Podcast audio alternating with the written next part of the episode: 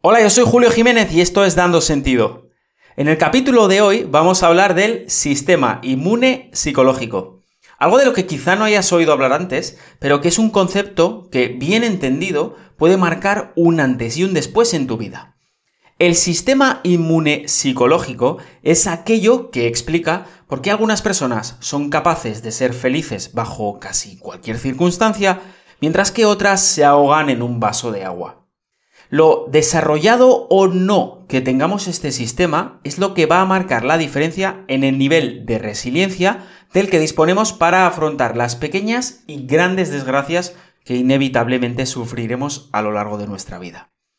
Veremos también qué estrategias nos brinda la filosofía del estoicismo para, en caso de que tengamos un sistema inmune psicológico poco desarrollado, podamos aumentarlo y con ello ganar estabilidad emocional y psicológica, tranquilidad, resiliencia y lograr estar bien sean cuales sean las circunstancias. Así que, sin más, empezamos.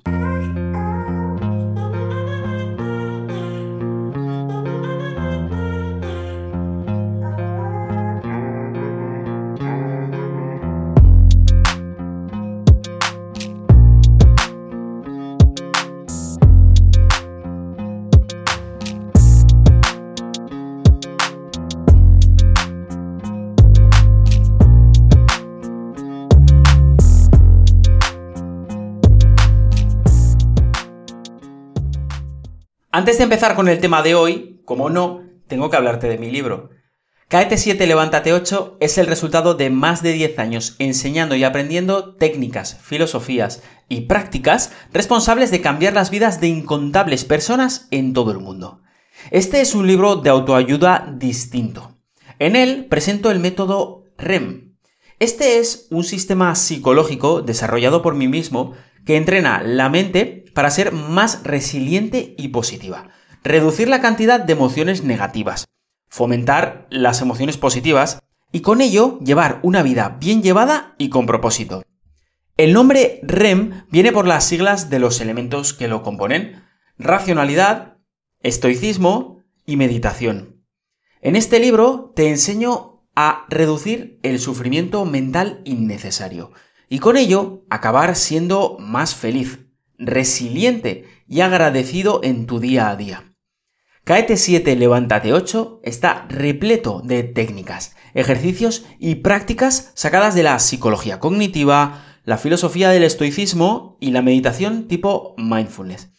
Como te decía, en este momento no hay nada igual a este libro en el mercado. Cáete 7, levántate 8, está llegando a todas partes del mundo y las valoraciones de los que lo han leído no pueden ser mejores. El libro tiene ahora mismo una media de 5 estrellas, tanto en Amazon como en Goodreads. Lo tienes ya a la venta en Amazon, en edición física y en ebook Kindle, y muy pronto en audiolibro. Por si te interesa, también puedes pasarte por mi página web juliojiménez.org y solicitar una copia premium en tapa dura firmada por mí. Así que no lo dudes, pausa el podcast por un momento, Ve a Amazon o a mi web y hazte con él. Te aseguro que no te arrepentirás. Y algo de lo que hablo en mi libro, y que tiene mucho que ver con el tema que ocupa el programa de hoy, es el hecho de la fragilidad mental que sufren las personas hoy en día. Esta incapacidad de afrontar los problemas de la vida es algo cada vez más extendido y que se hace más evidente cuando vemos el aumento en los casos diagnosticados de depresión, ansiedad y otros tipos de trastornos mentales, así como de la prescripción de sedantes, ansiolíticos y otros medicamentos, y el crecimiento en el consumo casual de drogas como la marihuana y la cocaína, o de los casos de alcoholismo y otras adicciones. No en vano, a la juventud actual se le llama generación de cristal por algo. Aunque creo que no es justo hacer una generalización tan grande de toda una generación de jóvenes, Sí, es cierto, y esto es algo que he hablado con personas que se dedican a la educación. Ellos me han comentado que hay una gran cantidad de jóvenes que no soportan el más mínimo contratiempo, que se derrumban a la primera, que parecen totalmente desarmados contra la vida. Y esto es algo terrible, porque esto los va a hacer tremendamente infelices. Yo mismo lo he comprobado en mi vida personal. Muchísimas de estas personas no pueden o saben mantener una discusión civilizada y en cuanto oyen algo que no les gusta o contradice lo que piensan o les han enseñado, salen huyendo o recurren a intentar silenciarte o cancelarte. Y esto no puede ser. Tenemos que ser capaces de discutir, de soportar que haya personas que tengan opiniones contrarias a la nuestra. Porque si no, no podemos mantener una sociedad sana y civilizada. Porque cuando no estemos de acuerdo, si no podemos dialogar, solo podemos recurrir a la violencia. Y esto no puede ser. La libertad de discurso ha de ser un derecho para todos. Se podría decir que hay muchas personas que intentan poner moqueta por el mundo cuando lo más fácil es llevar zapatillas.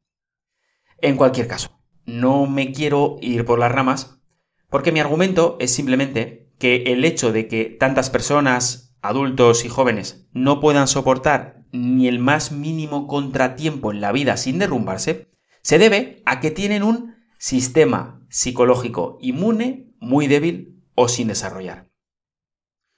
Pero antes de ver qué es este sistema y cómo se desarrolla, vamos a ir un poco más atrás y vamos a ver qué es una filosofía de vida y cuál es la propuesta de la filosofía del estoicismo. Creo que no te descubro nada si te digo que todos queremos algo de la vida. Todos queremos ser felices. Y ser feliz es algo que podríamos traducir como conseguir más de lo que queremos y menos de lo que no queremos. La pregunta a la que toda persona llega en la historia de su vida es la misma. ¿Cómo vamos a lograr este objetivo? Es decir, ¿qué plan vas a seguir para ser feliz y sentirte completo? La respuesta que des a esta pregunta, aunque sea inconsciente, determinará tu estrategia o lo que podrías llamar tu filosofía de vida. Es decir, todos, absolutamente todos, aunque no nos paremos a pensarlo jamás, tenemos una filosofía de vida. Una serie de patrones por defecto que dan respuesta a la pregunta de cómo deberíamos comportarnos a cada momento para conseguir más de lo que queremos y menos de lo que no. Hay personas que ni lo piensan y siguen con la estrategia por defecto, la que dicta la sociedad en el momento. Consumismo, Netflix, sofá y despreciable relativismo moral. Otras encuentran su felicidad en Dios. Otras siguen filosofías antiguas como el estoicismo. Otras pasan por encima de los demás, sacan todo el mal que tienen dentro y se convierten poco más que en demonios. Pero todas, todas, todas ellas tienen una filosofía, aunque no la hayan pensado o escrito en ningún sitio jamás. Entre las opciones a nuestra disposición podemos, por ejemplo, seguir la estrategia de intentar cambiar a la fuerza el mundo para que éste se conforme a lo que queremos hacer. Podemos intentar forzar el universo a darnos lo que deseamos a golpes. Obligar a las otras personas a comportarse exactamente como nos convenga en cada momento. Pero, como muchas religiones y filosofías, entre las que se encuentra el estoicismo, te dirán, esa estrategia, esa filosofía de vida, no es la mejor. ¿Por qué? Bueno, pues por el simple motivo de que el universo y las otras personas tienden a hacer siempre lo que les da la gana. Es decir, no están bajo nuestro control completamente. Podemos influenciarlos con nuestros esfuerzos, pero no podemos asegurar que conseguiremos lo que queremos completamente. Los estoicos te dirían que una filosofía más inteligente y mucho más elaborada para conseguir ser felices y sufrir menos es la filosofía del estoicismo.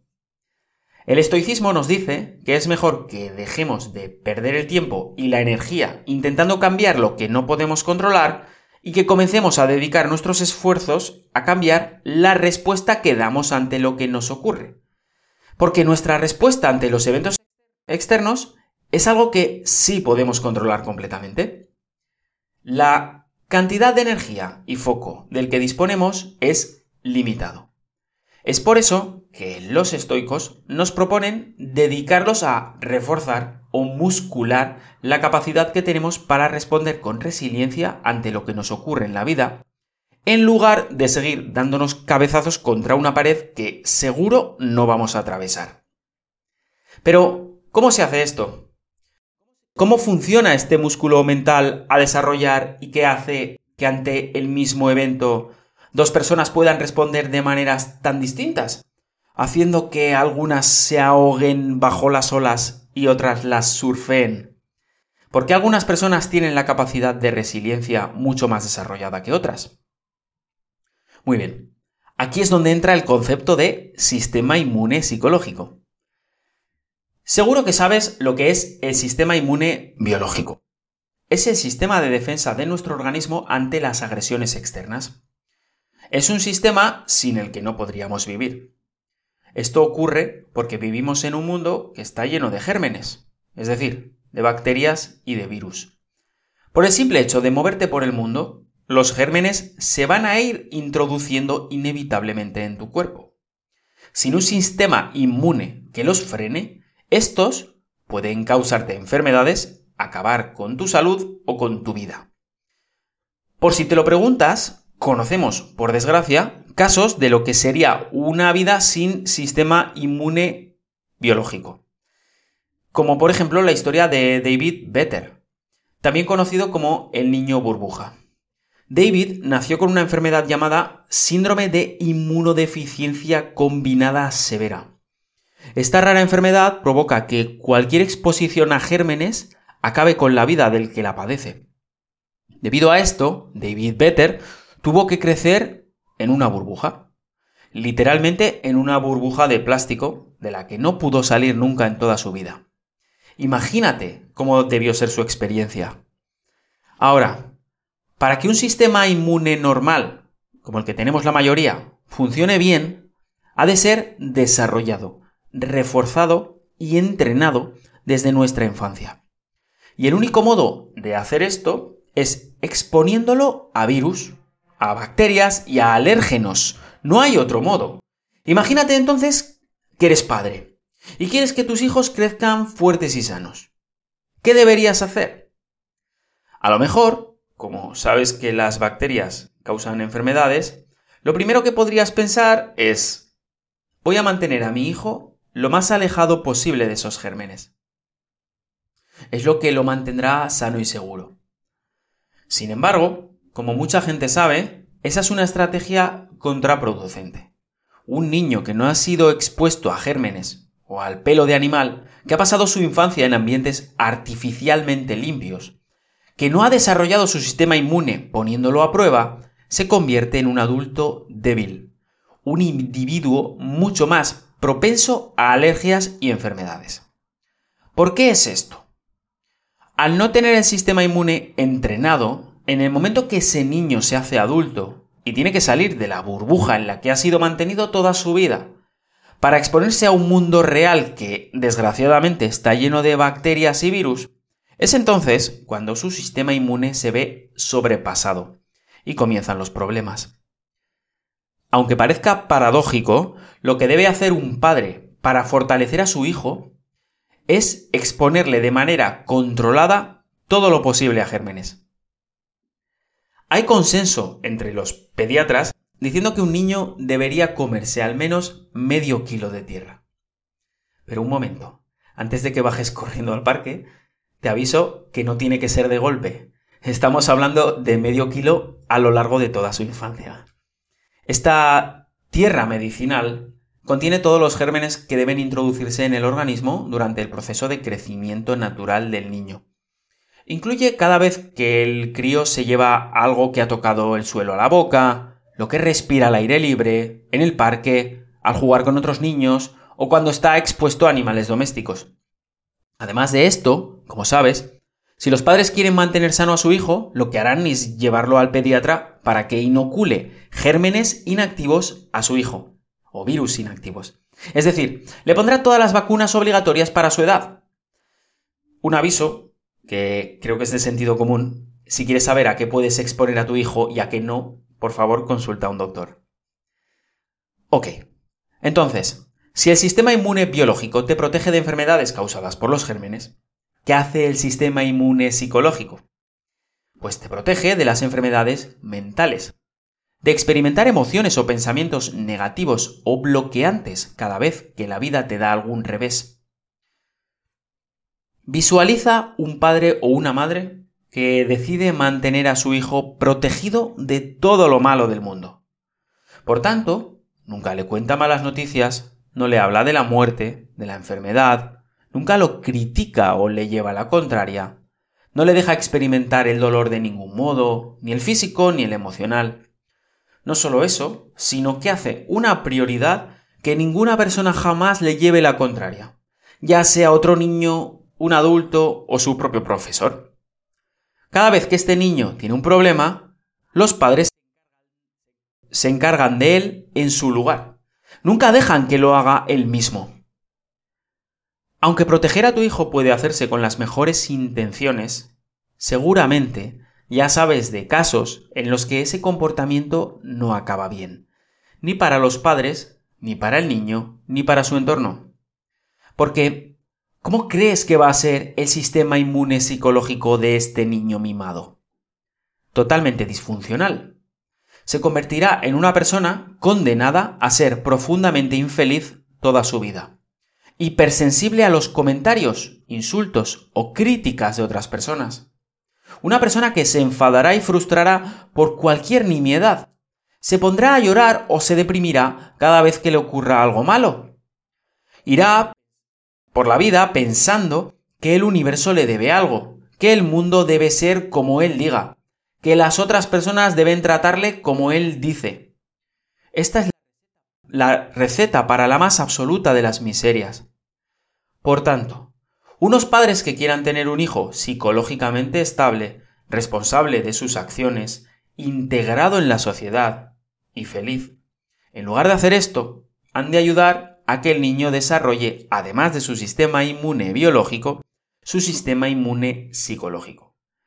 Tienen que dejar que su hijo se equivoque, que se caiga y se levante él solo. Tienen que permitir que tenga problemas y que sea capaz de resolverlos por sí mismo y que vaya ganando confianza en el proceso. Tienen que conseguir, en definitiva, que el niño, cuando comience la vida adulta e independiente, sea capaz de enfrentar el mundo real, un mundo que es imperfecto y cruel por definición. Ahora, dejando a un lado los niños, ¿cómo podemos reforzar nuestro sistema psicológico inmune?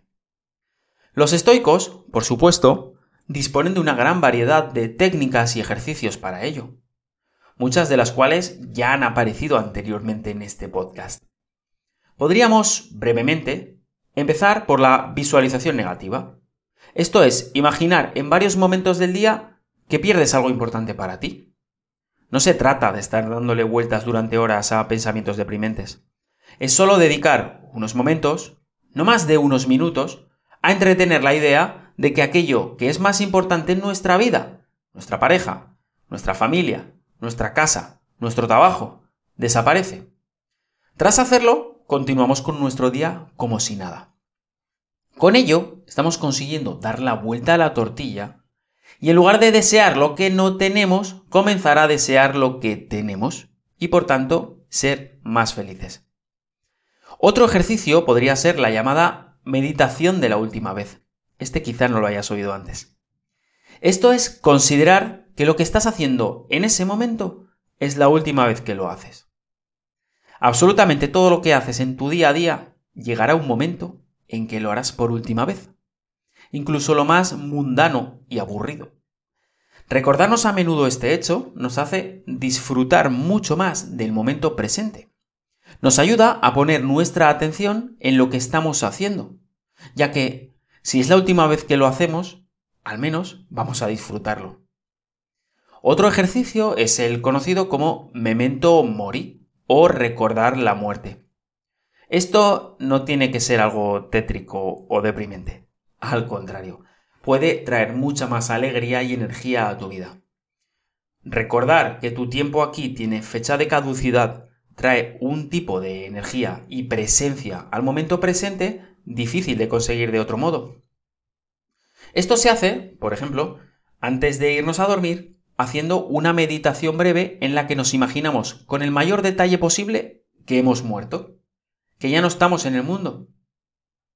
Podemos ver cómo la vida continúa, visualizar nuestro entierro, cómo nuestros familiares sufren, pero al tiempo van poco a poco volviendo a sus vidas normales.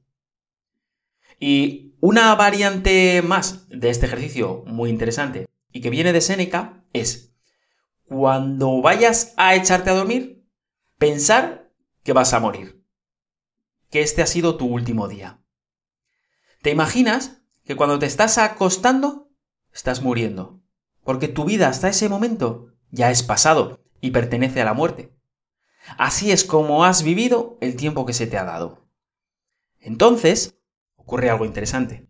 Y es que puedes hacer revisión y preguntarte si has aprovechado tu último día. Después, cuando te levantes por la mañana y te encuentres vivo, agradecerlo y pensar que te acaban de regalar un día más de vida. ¡Qué suerte! ¿Cómo te vas a plantear este día extra sabiendo que es tu último entre los vivos. Hacer cualquiera de estas prácticas que te he contado muy brevemente sería lo mismo que ponerse una vacuna. Esto es debido a que estos eventos negativos son algo que experimentamos solo mentalmente. Son ejercicios que usan la imaginación. Aunque, por supuesto, existe otra manera de inocularse contra una enfermedad sin usar una vacuna. Y esta es contraer directamente la enfermedad es otra manera de desarrollar los anticuerpos. Es decir, una manera estupenda, según los estoicos, de ganar resiliencia es experimentar de manera directa, real, aquello que nos da miedo, es doloroso o incómodo. Para ello tenemos el ejercicio estoico conocido como incomodidad elegida. Esto trata de hacer cosas a propósito que nos provocan malestar física o emocional Aquí estamos hablando de duchas frías, de hacer ayunos, de correr una maratón, de madrugar mucho, de hablar en público si eso te da miedo, de dormir una noche en el suelo, de salir un día que llueve sin paraguas, etc. La idea es simplemente acostumbrarnos a la incomodidad para que cuando llegue de verdad nos pille entrenados. Un aviso que no debería hacer falta es que si te decides a hacer esta práctica, por favor, usa el sentido común. No hace falta que te hagas daño o te mates. Estos son solo algunos ejemplos de prácticas estoicas. Por si te interesa, puedes encontrar una lista mucho más exhaustiva y completa de ejercicios estoicos en mi libro Caete 7, Levántate 8. Los estoicos mantienen que no podemos elegir lo que nos ocurre. Nuestra única libertad radica en elegir cómo respondemos a lo que nos ocurre. Esta es la clave de toda su filosofía. Ellos mantienen que debemos, por tanto, dedicar nuestros esfuerzos a endurecernos, reforzando nuestro sistema psicológico inmune. Un mundo en el que no ocurran eventos negativos, sin gente idiota, confusa o malvada, es imposible. Nos toca vivir en una realidad llena de desgracias, de dolor, de enfermedad, de vejez, de hambre, de muerte. Y esto es algo que tenemos que aceptar primero para transformar después. Aceptar y transformar. Esa es la clave. Sin embargo, esta aceptación no significa que tiremos la toalla, que nos rindamos, que no hagamos nada o nos dejemos pisar. Ni mucho menos. Los estoicos nos dirían que es nuestro deber seguir esforzándonos para disminuir todos los posibles orígenes de sufrimiento. Trabajar por el bien común, ponernos en nuestro sitio cuando es necesario, decir no cuando hay que decir no, y allá donde podamos hacer algo para hacer la vida de alguien un poquito mejor, hacerlo con la mejor de nuestras habilidades. Todo esto, nos dicen los estoicos, eso sí, desde un lugar de tranquilidad, de serenidad, no afectado por las emociones o por el resultado de nuestras acciones. Trabaja primero en ti mismo y luego, desde ahí, intenta cambiar el mundo. Porque hacerlo en el orden contrario casi nunca funciona. Proteger a la gente, a nuestros hijos o a nosotros mismos de todo lo malo, construyendo burbujas, es una estrategia que no solo es fallida, sino que es totalmente contraproducente y que acaba haciendo a las personas más débiles y sensibles. Es una filosofía de vida condenada al fracaso. Toma las riendas de tu vida. Si te has caído, sacúdete el polvo y sigue caminando. Caete 7, levántate 8. Saca la fuerza que tienes dentro. Échale valor a la vida. Haz aquello que siempre has querido hacer, aunque te incomode, aunque te moleste, aunque te duela. Endurécete.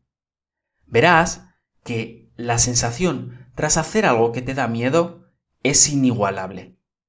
Y si fallas, por lo menos falla a lo grande. Siente pena por las personas que exigen que se les ponga moqueta allá por donde pisan, cuando lo más fácil siempre ha sido ponerse unas zapatillas. Y hasta aquí el programa de hoy. Me despido, como siempre, con una frase. Y esta es del poeta Misuta Masahide. Mi granero ha ardido hasta los cimientos. Ahora puedo ver la luna. Nos vemos la semana que viene. Un abrazo.